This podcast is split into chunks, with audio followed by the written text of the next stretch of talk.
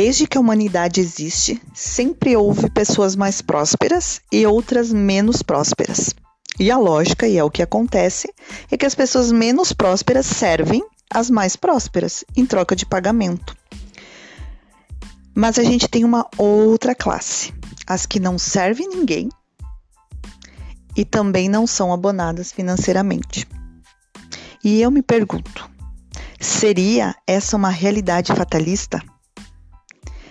Hoje eu me deparei com uma situação que me forçou a me perguntar o porquê que isso acontece. Eu percebi o quanto as pessoas não têm a menor noção do mundo, de quem são, da vida, da autorresponsabilidade, da empatia, do bom senso e de como são vítimas de si mesmos. Da, vítimas da falta de conhecimento, da falta de, de, de se situar no mundo, de quem são, por que, que são, como são feitos, sabe? Uns meses atrás eu tive um sonho muito esquisito. Meu marido e eu estávamos num local, beira de uma praia. Só que o chão não era areia, era grama, era um gramado enorme. Nesse gramado havia duas casas e um muro de mais ou menos uns 60 centímetros de altura que dividia essas duas propriedades. E à direita tinha uma escada larga com degraus profundos. E aí, quando tu virava a lateral dessa escada, tinha uma torre que levava é, que levava que tinha uma, um telhado em cima. Como o sol era muito escaldante, aquele telhado é, fazia uma sombra muito refrescante. E quando eu virei a lateral à direita, tinha um, um rapaz, um mendigo, na verdade, deitado lá e descansando, dormindo. E aí eu deitei do lado dele e eu adormeci. E quando eu acordei, apavorada, vi é, que era um mendigo, né? E vi que eu estava lá deitada naquele local com ele. Aí eu olhei de longe e vi meu marido passeando por aquele local, porque era enorme, tinha uma natureza bonita. E ele estava é, curioso, ele estava curioso lá, querendo, é, co querendo conhecer tudo por lá. E aí eu me levantei e fui em direção a uma rua. E esse mendigo foi atrás de mim. E ele queria me forçar a voltar lá com ele, a continuar debaixo da torre, a continuar naquela sombra. Ele começou, e eu comecei a gritar: "Eu não sou mendiga, eu não sou mendiga". E ele queria insistentemente me fazer voltar para lá, que eu tinha que ficar lá na sombra deitada, que eu não tinha que, que sair de lá. E aí eu peguei e corri atrás do meu marido, dei a mão com ele, né? Dei a mão e a gente foi em direção a uma ruazinha. E era uma ruazinha com umas é, casas baixas, essas casas de praia, que tem aquelas plantas é, na frente com flores e uma varanda, sabe, bonita. E a rua era, era uma rua de calçamento, assim, bem tranquila, uma rua tranquilinha. E a gente andou, a gente andou até chegar numa avenida. E quando a gente entrou nessa avenida, era uma avenida larga. Era uma avenida muito larga e tinha muitas pessoas. Tinha pessoas bebendo, tinha pessoas aglomeradas, tinha música alta, tinha assim como se fosse um open bar enorme, é, é, enfim, era, as pessoas estavam lá curtindo a noite. E aí, quando a gente dobrou, quando a gente entrou nessa avenida, tinha três mendigos sentados na calçada. E eles nos abordaram. Um deles levantou e nos abordou dizendo que era para a gente ficar ali, né? Que a gente eh, fazia parte ali do, da comunidade deles, do, do que era para nos juntarmos aos três que estavam ali. E eu, no sonho, lembrei do outro mendigo e eu fiquei muito brava. Eu fiquei muito revoltada, fiquei muito brava e eu arranquei a mão assim porque o meu marido começou a conversar com eles, educadamente, começou a conversar e eu arranquei a mão do meu marido e comecei a gritar: Eu não sou mendiga, eu não sou mendiga, e saí em passos largos, quase correndo. Quando hum, eu me distanciei de lá, eu entrei numa ruazinha estreita de calçamento e tinha uma descidinha assim, e nas laterais tinha tapume. Tapume, esses tapumes de construção. E, e aí na direita já na entrada ali da, dessa ruazinha direita tinha um tanque de concreto para lavar as mãos.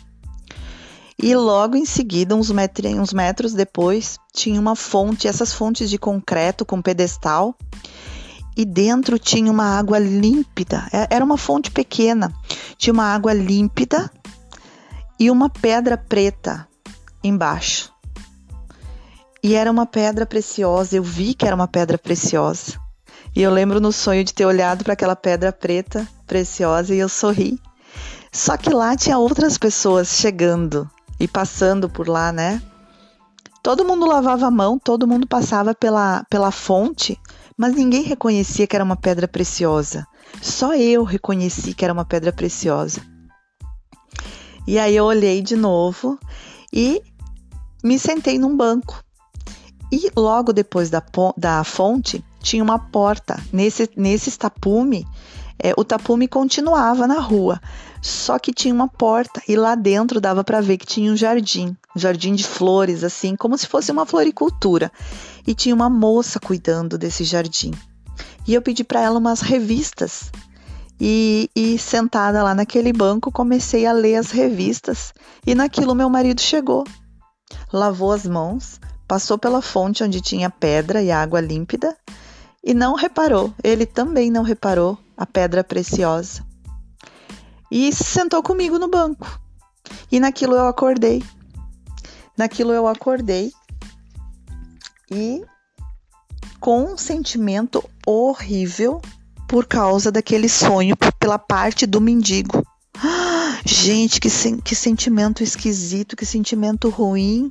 É como se eu tivesse assim é, sido é, aprisionada lá dentro, o medo de ficar nessa vida como mendigo, o medo de permanecer lá com o mendigo naquela pobreza, naquela miséria, sentada, sem produzir nada, sem produzir absolutamente nada.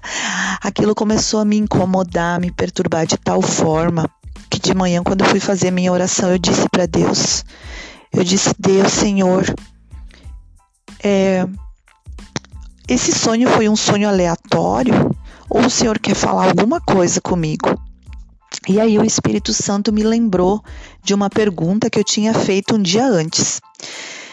Eu estava passando por uma uh, um, um, um, dilema, é, um dilema, enfim, interno. E esse dilema envolvia minha vida financeira e a minha produtividade. Por quê? A minha vida toda, desde pequenininha, eu lembro que eu gostava muito de deitar na cama, tanto de noite quanto de dia, e eu ficava imaginando coisas. Eu ficava imaginando aquilo que eu queria para mim, os sonhos que eu queria realizar, os lugares que eu queria ir, a pessoa que eu queria ser, principalmente essa pessoa que eu gostaria de ser. E aí eu entrei na minha adolescência e na minha juventude e na minha vida adulta. E eu fiz isso até os meus 38 anos. Até os meus 38 anos, eu amava deitar na cama, fechar os olhos e sonhar com as coisas que eu gostaria de ter e quem eu gostaria de ser e os lugares que eu gostaria de ir. Só que eu não fazia nada. Eu não tinha noção de que eu podia fazer, que eu não precisava ficar só no sonho, que eu gostaria de, é, que, eu, que eu podia ir a esses lugares, que eu poderia fazer coisas, que eu poderia ser, eu poderia me desenvolver de tal forma para ser essa pessoa. Então, quando eu me deparei que aos 40 antes, foi um pouco antes, que aos 39 anos eu passei a minha vida toda sonhando acordada. E eu continuava sonhando acordada. E apesar de eu estar vivendo um sobrenatural com Deus incrível, eu estava ouvindo a voz de Deus. Eu estava sendo transformada, eu estava sendo curada. Eu vi a cura de, de coisas internas dentro de mim é, diante dos meus olhos. diante dos meus olhos. Eu comecei a ver o meu crescimento, a minha, a minha libertação é, espiritual, a minha libertação mental, emocional. Só que ao meu redor nada mudava. Nada estava mudando ao meu redor. A falta de dinheiro, é, o meu carro quebrado. Eu, eu, eu naquele momento eu estava desempregada porque eu tinha pedido demissão e eu não tinha uma expectativa. Nada dava certo. As, as outras oportunidades de emprego que eu queria, elas não estavam acontecendo. Não estava, não tava, e eu não queria voltar a ser gerente. Eu queria um, uma, algo que me desse um, uma outra qualidade de vida.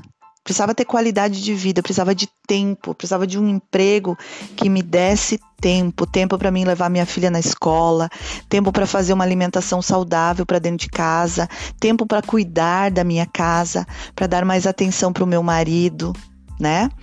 E e ao meu redor nada, nada acontecia.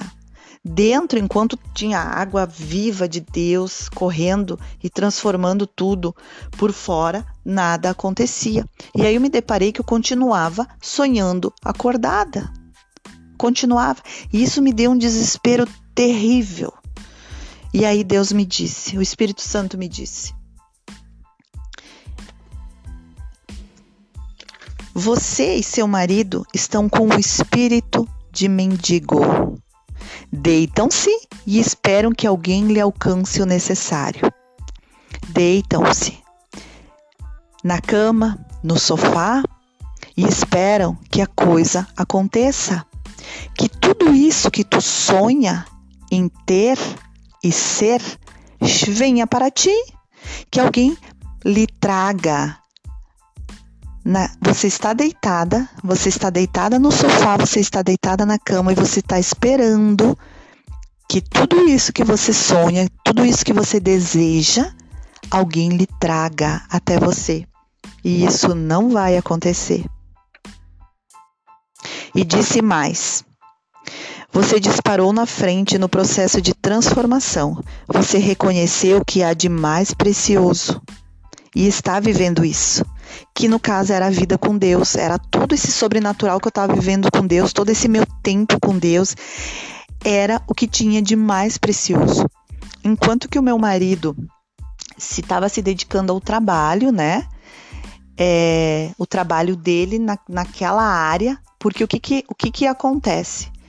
É, às vezes a gente faz o nosso básico e acha que tá bom, e pensa assim: puxa vida, eu sofro tanto no meu trabalho, é tão exaustivo, tão cansativo, que quando eu chego em casa, eu quero me deitar na cama, eu não quero produzir mais. Só que para te alcançar algo maior, você precisa continuar produzindo muito mais horas e muito mais daquilo que você produz hoje. Então, muitas vezes nós é, produzimos as nossas oito horas de trabalho e nós chegamos em casa e a gente pensa: puxa vida, eu já trabalho tanto, eu não vou limpar minha casa, eu já trabalho tanto, eu não vou fazer um alimento, eu já vou, vou fazer qualquer coisa. Ah, eu já trabalho tanto, eu não vou estudar. Imagina como é que eu vou chegar em casa e ainda estudar? Nem pensar, eu já faço bastante. E não é assim que funciona. Esse é o pensamento do meu marido, esse era o pensamento do meu esposo. Eu eu estava em casa, né? Eu estava em casa, mas eu vim de um outro tempo que eu trabalhava 10 horas por dia e acordava às 6 da manhã para conversar com Deus. Eu já estava fazendo um esforço, eu já estava na frente, eu já estava fazendo algo a mais que o meu marido não estava fazendo. Então eu disparei na frente porque eu, porque eu desejei muito esse, essa, esse relacion, manter esse relacionamento com Deus. Enquanto você rejeita essa realidade, seu marido aceita ainda muita coisa. E essa tua revolta, toda essa situação vai te fazer chegar muito antes, mas ele também devagar vai chegar. Então o que que acontece? Eu estava tão indignada com aquela situação, tão indignada, que eu disparei na frente Eu disparei, eu não quis ficar junto com os meus com os mendigos. E o meu marido ficou dando trela, dando conversa, eh, conversando fiado com esses mendigos, algo que não iria produzir nada na vida dele, algo que não traria nada, não acrescentaria nada na vida dele. Né? Então, o que, que eu estava fazendo? Eu estava indo um pouquinho mais além, indo mais rápido. E logo nós colocamos, então isso me ajudou muito. Isso me ajudou bastante, foi um libertador, foi transformador. Logo em seguida, dias depois, acho que um mês depois, nós colocamos uma loja de eletrônicos e eu comecei a trabalhar. E trabalhar, trabalhar, trabalhar. Então, chego em casa, produzo em casa, produzo fora e produzir. Nós precisamos produzir, produzir, produzir. É exaustivo, é cansativo, mas é recompensador. Dá uma sensação a mim, pelo menos, depois que eu tive esse sonho, depois que eu, que eu tive esse entendimento, que eu poderia mais, que o meu corpo aguenta mais e que a minha mente, a partir do momento que eu começo a produzir, produzir, produzir, a minha mente expande muito mais e os resultados começam a acontecer. Isso é fantástico, é fantástico.